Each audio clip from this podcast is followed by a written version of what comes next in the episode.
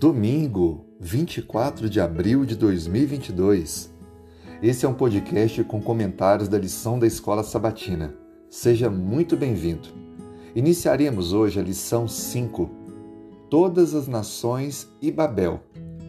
Um estudo mais aprofundado sobre a origem e o que ocorreu de fato na Torre de Babel. O texto bíblico inicial está em Gênesis capítulo 11, versículo 9. A cidade foi chamada de Babel porque ali o Senhor confundiu a língua de toda a terra, e dali o Senhor os dispersou por toda a superfície dela. Após o dilúvio, a Bíblia apresenta a descendência de Noé, Sem, Cã e Jafé, e dá uma atenção especial a geração de Cã, o pai de Canaã. E essa introdução da família de Cã é apresentada justamente com a sequência onde a torre é construída, Deus interrompe sua construção e então estabelece a criação de diversos idiomas. O que fica claro é que as nações se uniram para tentar tomar o lugar de Deus, para alcançar o céu.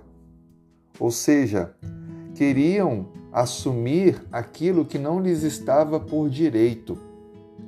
Um gesto de loucura, insanidade, mas de esforço humano em coletivo para poder obter algo além do que havia já sido conferido por Deus. A humanidade nunca se conforma, na verdade. Nós, seres humanos, sempre queremos mais e acabamos querendo ocupar ou ter aquilo que é próprio para Deus.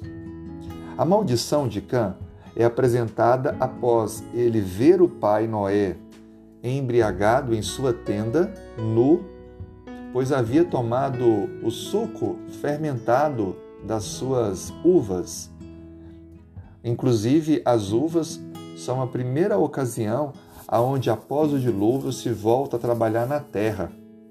Um primeiro fruto apresentado pós o dilúvio.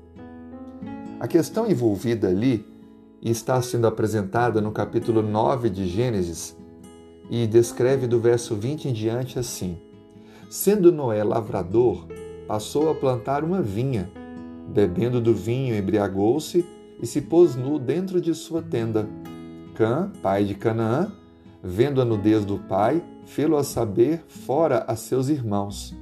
Então Sem, Jafé, tomaram uma capa, puseram-a sobre os próprios ombros, e andando de costas, com os rostos virados, cobriram a nudez do pai, sem que a vissem.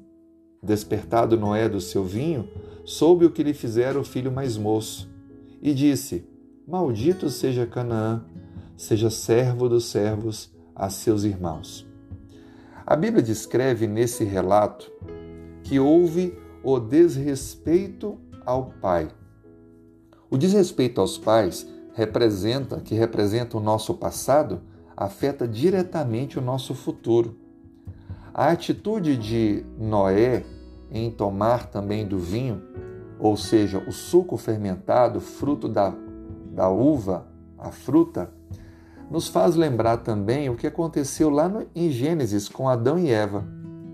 A Bíblia descreve que Noé toma do suco da uva, ele descobre a nudez e isso resulta em três coisas: a cobertura, que é colocada por Sem Jafé sobre o seu pai, a maldição, que é proferida pelo seu pai sobre Cã, e a bênção, que é proferida por Noé para Sem e Jafé.